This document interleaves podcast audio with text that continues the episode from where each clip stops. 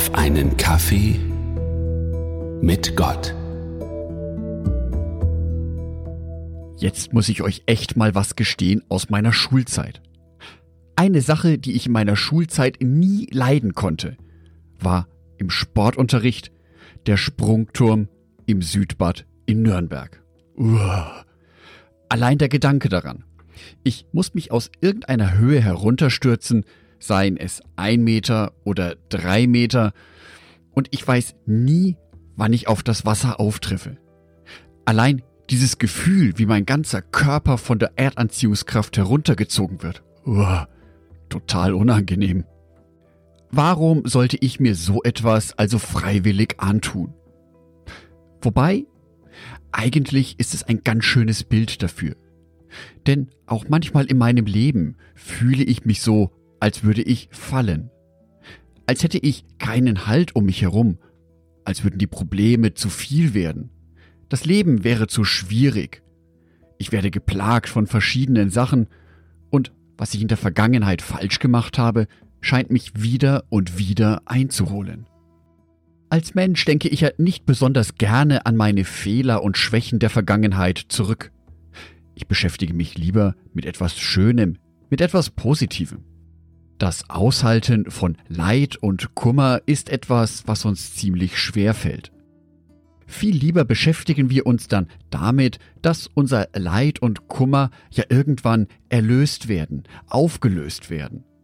Dass, wenn wir nur genügend leiden, mal irgendwann einen ganz tollen Preis von Jesus bekommen werden. Ein ganz tolles Haus im Paradies. Toll, oder?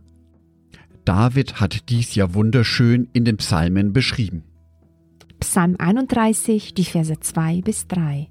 Herr, bei dir suche ich Schutz. Lass mich nicht zugrunde gehen. Hilf mir durch deine Gerechtigkeit. Wende dich zu mir und höre mich. Rette mich schnell, sei für mich ein schützender Fels, eine Festung, in der meine Feinde mich nicht erreichen können. Wir hören die ermutigende Botschaft von David, vergessen aber dabei, dass der Zeitpunkt, zu dem er dies geschrieben hatte, ein sehr, sehr dunkler Moment für David war. Psalm 31, die Verse 10 und 11. Sei mir gnädig, Herr, denn ich bin verzweifelt.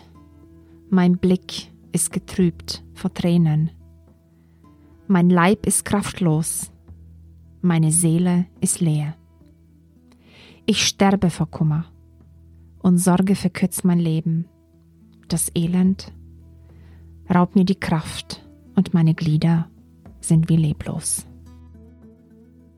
Das sind Zeilen, die wir nicht mehr so gerne hören. David, später König David, der strahlende Superheld des Christentums. Dieser kleine, süße Junge, der den großen, mächtigen Goliath mit einer einzelnen Steinschleuder und der Kraft Gottes besiegt hat.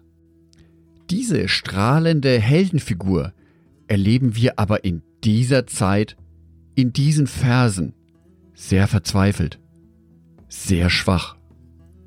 Er fällt und weiß nicht, wann sein Fall aufhört, wer seinen Fall stoppen kann. Ah, stopp. Er weiß es doch. Er kennt den Zeitpunkt noch nicht, aber David wendet sich an Gott. Auch wenn die äußeren Umstände seines Erlebens dagegen sprechen. David bleibt Gott treu und weiß ganz genau, der Einzige, der ihm in dieser misslichen Situation helfen kann, ist Gott selber. Diese dunklen Zeiten im Leben auch einmal auszuhalten, sich diesen Zeiten zu stellen, das kommt mir persönlich in zum Beispiel christlichen Liedern viel zu selten vor. Ein Lied, das aber genau diese Situation wunderbar thematisiert, ist das Lied Wenn ich fall von Alive Worship. Dieser Song bringt die gesamte Zerrissenheit in der menschlichen Existenz zum Ausdruck. Wie schwach wir uns fühlen können, wie verletzlich, wie sehr wir uns selber die Schuld geben und uns unsere vergangenen Fehler einholen können. Wir können uns bei Gott gewiss sein, dass wir uns genau in dieser Stimmung seiner Hilfe gewiss sein können, dass er uns so annehmen wird.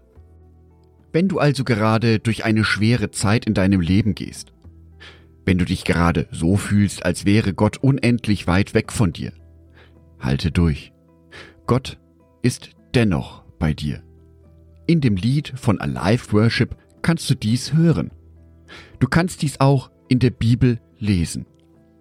Zwar wissen wir nicht immer, wie lange so eine schwere Situation dauert, aber Gott wird die ganze Zeit bei dir sein. Angedacht von Jörg Martin Donat. Bibeltexte eingelesen von meiner lieben Frau Sonitschka.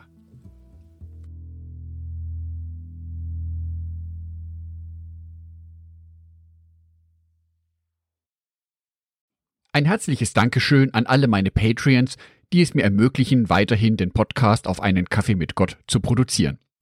Herzlichen Dank an Sonitschka und an Andreas Pfeiffer.